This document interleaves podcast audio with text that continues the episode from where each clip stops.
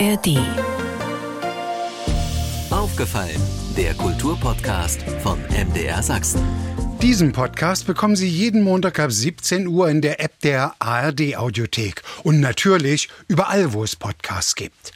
Als reines Klassikfestival wurden die Dresdner Musikfestspiele 1978 gegründet und machten sich schnell international einen Namen. Mittlerweile gehören sie 45 Jahre später in die Champions League der Musikfestivals. Im 15. Jahrgang seit 2008 bemüht sich Jan Vogler als Intendant, das Klangfest vielfältig aufzustellen und dabei einerseits nicht als zu elitär und andererseits keinesfalls als beliebig beliebig zu gelten. Mit dem 23er Festivalmotto scheinen sein Team und er wieder beim Publikum auf großen Zuspruch zu stoßen, denn schon im Vorverkauf konnten Karten im Wert von über 1,5 Millionen Euro abgesetzt werden. So viel wie noch nie zuvor. Worauf kann sich das Publikum freuen und wie erwartet es der Intendant? Auf zu den 46. Dresdner Musikfestspielen vom 18. Mai bis 18. Juni. Ich bin Andreas Berger und rede im Podcast über sächsische Kultur von A wie aufgefallen ist uns bis Z wie zuhören, was andere denken. Am Donnerstag ist es wieder soweit. Da beginnen die 46. Dresdner Musikfestspiele. Bis zum 18. Juni dauern sie an. Ich freue mich bei Aufgefallen, den Intendanten begrüßen zu können. Hallo und herzlich willkommen, Jan Vogler. Hallo, Andreas Berger. Jan, Sie sind nicht nur als Intendant, sondern natürlich auch als Künstler ja jemand, der sehr hohe Ansprüche stellt. Und trotzdem ist es auch eins der Ziele, oder korrigieren Sie mich, wenn ich es falsch sehe, die Dresdner Musikfestspiele wollen kein elitäres Festival sein. Wie macht man das? Das geht eigentlich relativ einfach, wenn man die Menschen vor sich hat, also die Bevölkerung von Dresden, die Bevölkerung Sachsens und auch die Gäste von außerhalb, wenn man sich vorstellt, was jemand, der zum Beispiel zu Gast in Dresden ist, zu Besuch kommt, im Kopf hat. Der möchte vielleicht am Tag Dresden entdecken, die schönen Museen, im Café sitzen und vielleicht ein bisschen das schöne Wetter genießen, in die Umgebung fahren und abends ein Konzert erleben, das er zu Hause nicht erleben kann. Es muss also ein Höhepunkt sein.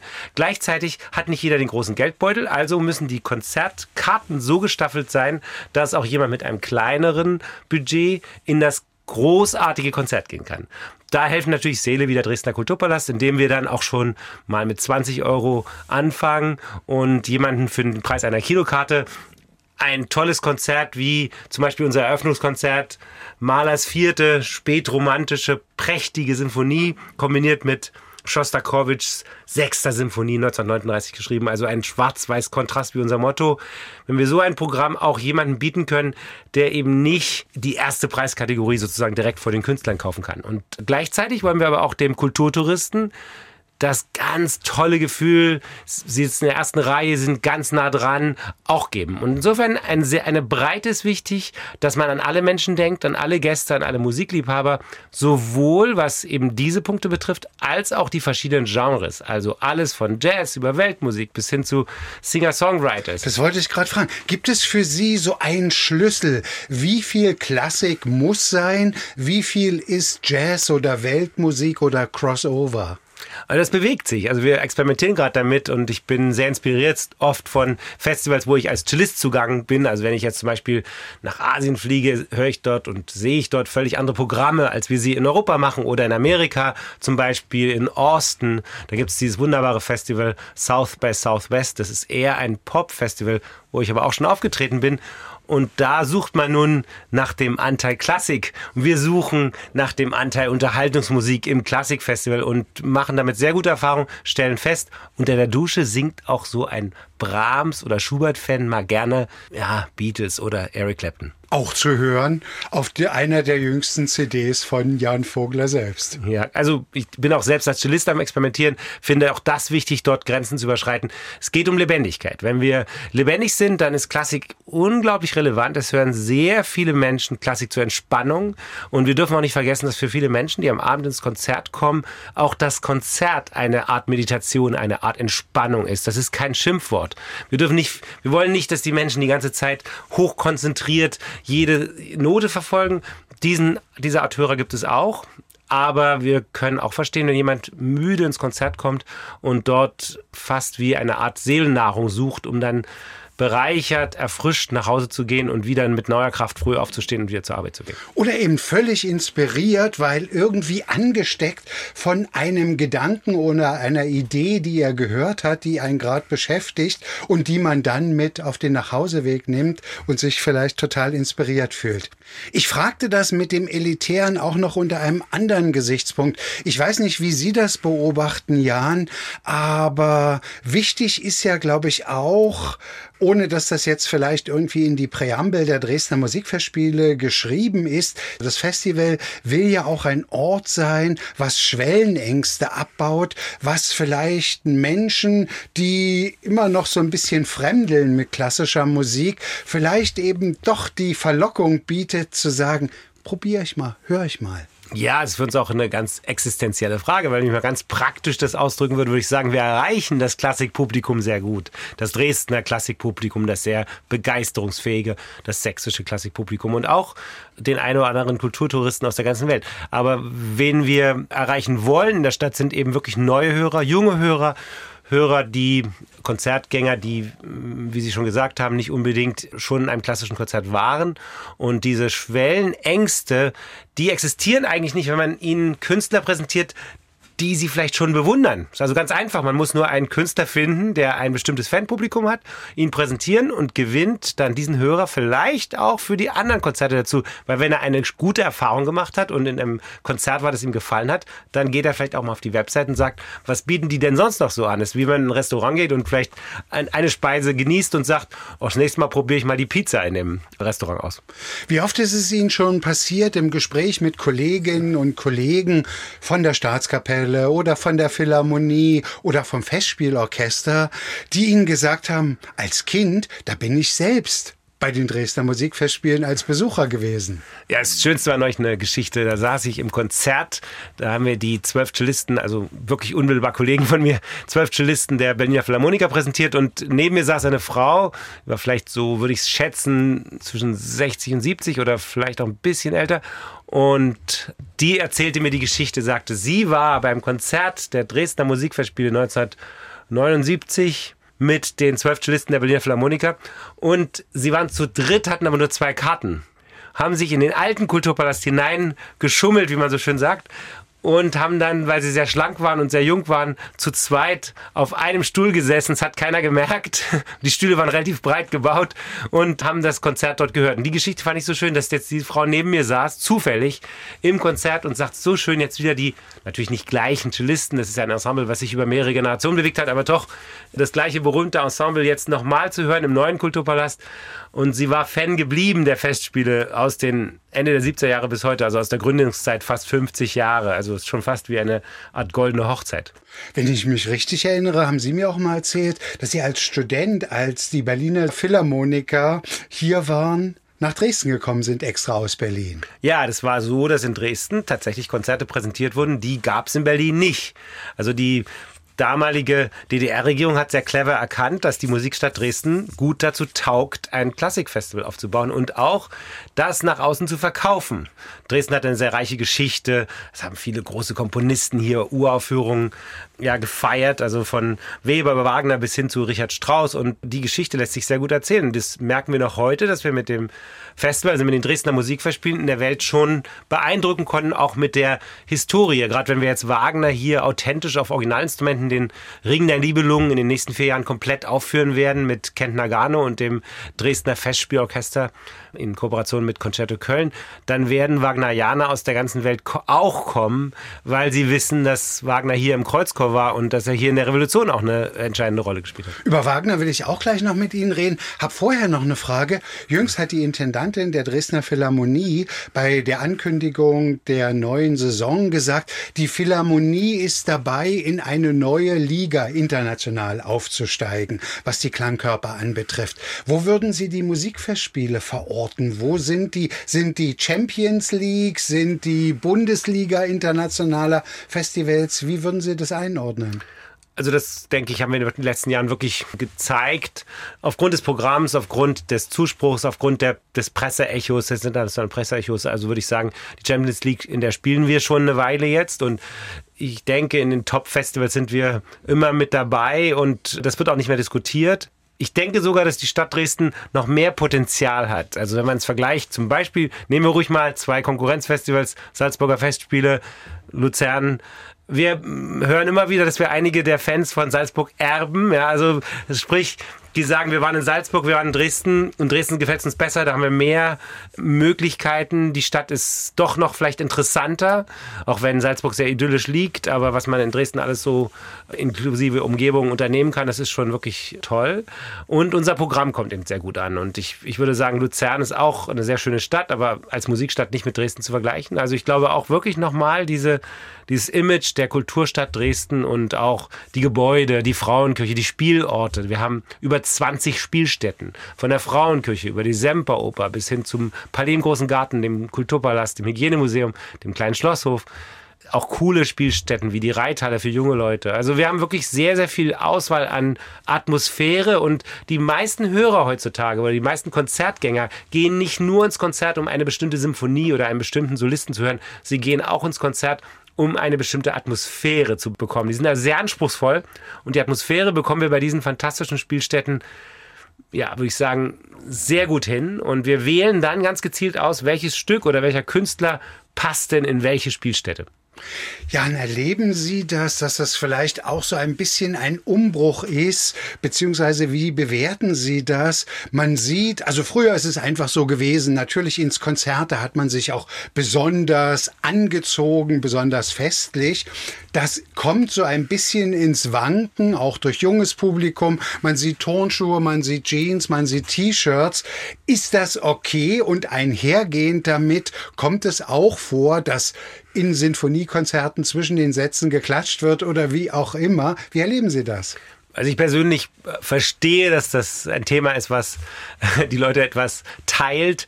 Ich persönlich habe überhaupt kein Problem damit, wenn zwischen den Sätzen geklatscht wird. Wenn ich an das 19. Jahrhundert denke und es geht ja um Werke, die oft in dieser Zeit entstanden sind. Also wir spielen Werke, die sind schon 150 Jahre alt und vor 150 Jahren hat man sehr wohl geklatscht, sogar manchmal mitten im Satz. Oder ein besonderes Solo wie heute im Jazzkonzert bejubelt, wenn ein Oboant ein tolles Solo hingelegt hat oder ein, ein Konzertmeister das Heldenleben-Solo überstanden hat, dann hat das Publikum applaudiert. Das kennen wir heute nicht mehr so, aber historisch ist es absolut okay und ich finde, es bringt Lebendigkeit mit der Kleidung, das kann man auch, finde ich, mit Humor sehen. Da habe ich zum Beispiel neulich im Konzert bei den Musikverspielen neulich, gut, das war im letzten Jahr, aber schöne Begebenheit gehabt. Da hatte ich ein Ehepaar, das war angezogen, also wie zum Semperopernball mit Smoking und Abendkleid und fühlte sich darin sehr wohl, hat sich dann einen Champagner gegönnt in der Konzertpause und stand neben einem jungen Paar, das in Jeans kam. Es war, glaube ich, ein schwules Paar. Es waren zwei Männer, die in Jeans kamen und sich auch sehr wohl fühlten und standen direkt neben diesem und es hat keinen Konflikt gegeben. Es hat nicht das Ehepaar, was so sehr gut gekleidet war, auf das andere Pärchen geschaut und gesagt, wie seid ihr denn angezogen, sondern es war ein gegenseitiger Respekt. Übrigens, beide waren sehr schick angezogen. Man kann auch mit Turnschuhen und Jeans sehr schick angezogen sein. Ich persönlich auch da bin für Demokratie. Wer sich gern schick machen möchte fürs Konzert, oder für die Oper, wunderbar. Das ist doch ein Anlass, mal die Garderobe, die man vielleicht nicht so oft trägt, auch mal auszuführen. Und wer aber der Meinung ist, er möchte ein bisschen cooler sein und hat eben weiße Tonschuhe an, ja, also wir leben im 21. Jahrhundert. Das Entscheidende ist, was die Musik mit dem macht, der zuhört. Und das scheitert nicht irgendwie an der Kleidung. Nein, in der Reithalle haben wir zum Beispiel oft so noch hinterher ein, äh, wird da aufgelegt noch von einem DJ. Und da habe ich auch erlebt, dass eben ein ältere Konzertbesucher auch mitmachen wollten, mittanzten und junges Publikum dann noch saß und noch ein bisschen schüchtern war. Und die Älteren fingen an zu tanzen. Fand ich auch toll. Also diese Generationsbegegnung, die Musik auch ermöglicht, dass ein Programm, was generell in der Reithalle vielleicht mit elektronischer Musik für konzipiert ist für junges Publikum, sperrt ja nicht ein Publikum, was sich vielleicht auch dafür interessiert und ein paar Jahre älter ist, aus. Sondern da ist eben diese, finde ich, wunderbare Begegnungsmöglichkeit auch zwischen Dresdnern und ähm, sächsischem Publikum oder im internationalen Publikum. Also überhaupt das Konzert als Begegnung, das Konzert als befreiendes Erlebnis am Abend nach einem anstrengenden Tag. Zu Gast sind aufgefallen der Cellist und Intendant der Dresdner Musikfestspiele Jan Vogler. Am Donnerstag, also in vier Tagen, geht es los, das abends das Eröffnungskonzert. Jan, ich habe mir sagen lassen, der Vorverkauf ist in diesem Jahr so gut wie lange nicht. Kriegt man denn überhaupt noch Karten? Ja, das ist eine schöne Kombination. Wir haben schon sehr viele Karten verkauft. Wir haben auch ein sehr hohes Volumen angeboten und haben damit wirklich die Vorjahre geschlagen, die Rekorde. Das freut mich sehr. Wir sind sehr stolz, dass wir schon drei Viertel unseres gewünschten Zieles erreicht haben. Aber es gibt noch für vor allem viele große Konzerte Konzertkarten und ich würde einfach empfehlen, auf musikverspiele.com zu gehen, mal zu suchen, wo noch was geht. Zehn Konzerte sind komplett ausverkauft, weitere sechs sind so gut wie ausverkauft und bei den anderen gibt es noch Karten und wir freuen uns auf spontane Gäste auch. Ich habe mir sagen lassen, wenn Lars Eidinger im Dresdner Schauspielhaus auflegt, das war irgendwie die Veranstaltung, die am schnellsten ausverkauft war. Es war sehr schnell ausverkauft. Ich, wenn ich das gewusst hätte, hätte ich vielleicht noch einen größeren Saal gewählt, aber auf der einen Seite ist er natürlich sehr gut aufgehoben im Schauspielhaus, weil ich glaube, das passt von der Location sehr gut und äh, ja, wir werden mit ihm da was Neues stricken und hat mich auch überrascht, wie schnell das Konzert das war, glaube ich, das war weniger als 24 Stunden. Schwarz-Weiß ist der 46. Jahrgang überschrieben und es ist garantiert nicht zu verstehen als Schwarz-Weiß-Malerei, aber als Kontrast Schwarz und Weiß. Wie fassen Sie das Schwarz-Weiß? Also beim Eröffnungskonzert ist es ganz klar wirklich so durchdekliniert. Also wir, Sie hören, wie gesagt, die wunderschöne und idyllische und auch sehr träumerische und idealistische vierte Symphonie von Mahler. Gerade im letzten Satz mit Gesang hier mit der Sopranistin, Starsopranistin Christine Karg. Da öffnet sich der Himmel sozusagen. Und gegenübergestellt mit Schostakowitsch, mit Avantgarde und sehr harten Klängen. Schostakowitsch bringt übrigens heutzutage sehr viel Hörer in den Konzertsaal, ist ein sehr populärer Komponist. Glaub, da hat auch tatsächlich dieses Schostakowitsch-Festival, was die Sächsische Staatskapelle ins Leben gerufen hat und im Sommer ja meistens immer in Gorisch ist, unwahrscheinlich viel bewegt. Denke ich ja auch, gerade hier in der Region, also Schostakowitsch ist sehr beliebt. Das ist wirklich ein Schwarz-Weiß-Programm, wo zwei ganz verschiedene Welten aufeinanderprallen. Kontraste sind im Konzert auch schön. Das ist ein bisschen so, wie wenn sie wirklich träumen und dann wieder durch Temperament Energie bekommen, ja, in einem Konzert.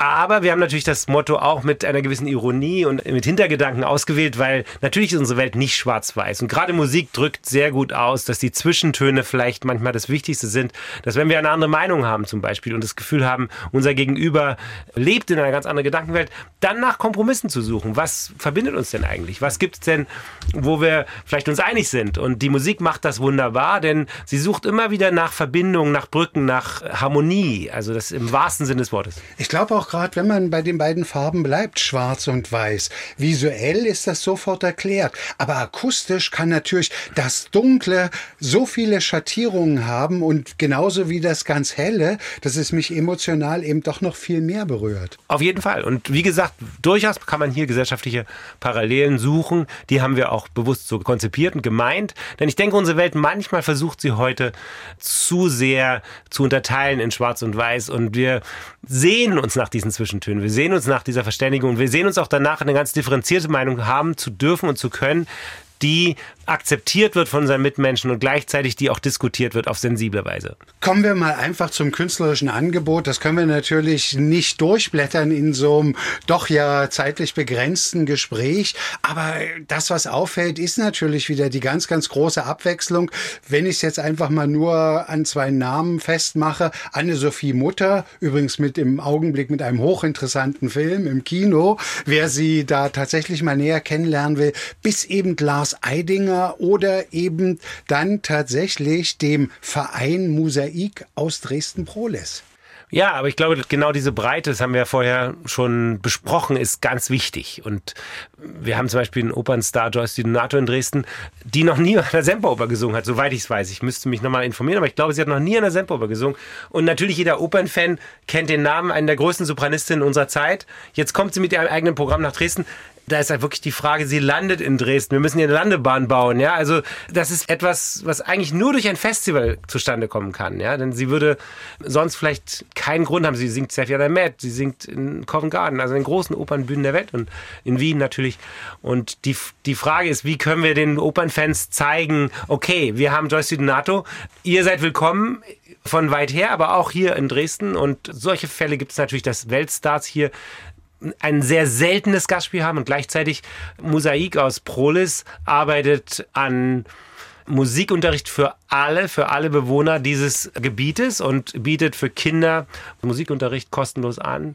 Und das ist auch eine Begegnungsstätte zwischen viel verschiedenen Herkünften, sozialem Hintergrund. Und das ist auch ein sehr, sehr wichtiges Projekt. Über 100 Kinder haben dort Musikunterricht. Und was mich überzeugt hat, war, dass die Kinder dort zumeist, wenn sie einmal dorthin kommen, immer wieder kommen. Also dass kaum einer abspringt und dass die Eltern dann ganz stolz im Konzert zusammenkommen und dort sich wieder Familien treffen, die niemals auf der Straße in ein Gespräch kommen würden, sondern die wirklich durch die Musik zusammenkommen. Neustadt-Sounds, was verbirgt sich da? Ja, ja gut, also die, die Neustadt ist ja so ein Gebiet, was, ich sag mal, gehört es zu Dresden oder eigentlich nicht? Wir witzeln mal ein bisschen. Es ist eine andere Welt, ne? Wenn man in der Altstadt flaniert und dann in die Neustadt geht und vielleicht zu etwas fortgeschrittener Stunde in der Scheune noch hm, was trinkt, dann denkt man, bin ich noch in Dresden oder wo bin ich jetzt? Also eine völlig andere Welt. Und wir versuchen in die Neustadt zu kommen mit den Musikverspielen. Ein sehr schöne Spielstätte dort ist die Lutherkirche, die Martin-Luther-Kirche. Und dort haben wir ein sehr schönes Konzert auch mit einem leichten Pop-Einschlag, so zwischen Barock und Rock. Und ich glaube, es ist sehr, sehr wichtig, für die junge Bevölkerung mit den Musikverspielen auch in der Neustadt anzukommen. Und so haben wir eben uns da ein paar Ideen überlegt. Stichwort junge Künstler, junge Pianisten, die Beethoven spielen werden. Ja, das, das ist eine Geschichte, die auch interessant ist. Also Franz Liszt, der große Visionär des 19. Jahrhunderts, war natürlich nicht nur Klaviervirtuose, er war auch ein wirklich ein Missionar. Also er hat ein großer Beethoven-Fan und er ist dann durch die Orte, auch die kleinsten Orte gereist und hat die Beethoven-Symphonien in seinen eigenen Arrangements auf den Bar-Klavieren oder den ganz schlechten Klavieren in den Gasthöfen gespielt und wollte einfach jeden diese Beethoven-Symphonien nahebringen. Die Arrangements sind wahnwitzig schwer, weil Liszt war ein großer Virtuose, konnte dann zwischen den Symphonien, die man dann hört, noch virtuose Läufe unterbringen und Arpeggien und, und eben noch extra Ideen hineinstopfen. Er hat gesprüht vor Ideen, hat ganz viel Schriften herausgegeben, gedichtet, über Musik geschrieben, komponiert, gespielt, also ein, ein Allround-Genie. Und wir haben gedacht, es wäre doch schön, mit jungen Pianisten diese Fassungen von Liszt der neuen Beethoven-Symphonien im Palais im Großen Garten, in diesem wunderschönen Saal zu präsentieren. Und zwar alle junge Pianisten ausgewählt von dem Pianisten Louis Lorty, der in Dresden sehr bekannt ist, der hier sehr oft war, der beim Morisburg Festival viel gespielt hat und der hier ein sehr schönes und großes Publikum hat. Und Louis hat uns einige fantastische junge Pianisten gebracht, zum Beispiel Ilya Ofroschenko. Das ist ein junger ukrainischer Pianist, der gerade einen großen Wettbewerb in Kanada gewonnen hat, mit einer Förderung, die wirklich spektakulär ist mit Konzerten auf der ganzen Welt, mit Plattenvertrag und ganz viel noch finanzieller Unterstützung. Also wirklich tolle junge Pianisten. Ich kann nur jedem empfehlen, in dieser Atmosphäre, wieder geht es hier auch um die Atmosphäre, das Palais inmitten des blühenden großen Gartens dann diese wahnsinnigen Listarrangements der Beethoven-Symphonie zu hören, das ist schon etwas ganz Besonderes. Jan Vogler, der Intendant der Dresdner Musikfestspiele, ist denn aufgefallen zu Gast. Bringen wir noch einen anderen großen Namen. Es ist ja sowieso auch in gewisser Weise ein Jubiläumsjahr für Richard Wagner. Aber da wollen Sie uns jetzt tatsächlich Richard Wagner historisch begegnen lassen, indem auf, ja, tatsächlich Instrumenten des 19. Jahrhunderts gespielt wird. Ja, also wir wollten mal versuchen, wie in einem Raum, der vielleicht dreimal übermalt wurde, die Originalfarbe freizulegen. Und bei Wagner ist das natürlich interessant, weil wir uns hier in einer Wagnerstadt befinden, in Dresden. Ähm, wir haben darüber gesprochen. Wagner ist hier aufgewachsen, hat ein schönes breites Sächsisch gesprochen und hat später sich in die Revolution eingemischt, wurde steckbrieflich gesucht. Und ich glaube, die Aufführung des Rings der Nibelungen, die geht ständig um die ganze Welt mit vielen verschiedenen Dirigenten, Orchestern, Opernhäusern. Aber was nur ein Dirigent bisher überhaupt gemacht hat, nämlich Kent Nagano, hat es begonnen vor einigen Jahren mit dem Projekt Wagner Lesarten, mit Musikwissenschaftlern herauszufinden, wie könnte das denn damals geklungen haben. Ganz sicher völlig anders es wurde zum Beispiel jedes R gerollt damals. Dadurch konnte man eine unglaublich gute Textverständlichkeit bei den Werken ermöglichen. Auch hat Wagner sofort, wenn das Orchester zu laut war, immer gesagt, sofort weniger Spieler. Ich will Musiktheater, ich will den Text verstehen, ich will die Sänger hören.